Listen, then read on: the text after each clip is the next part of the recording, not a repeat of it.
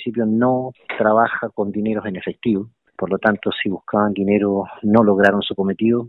Sí trabajamos con muchas especies valoradas que tienen que ver con cheques, con boletas de garantía, documentos de pago de proveedores que estaban pendientes de entrega, una serie de documentación contable e importante. El daño interior es bastante, muchas puertas rotas con cerraduras cerrajadas absolutamente, la pérdida de algunos equipos de comunicación, televisores también.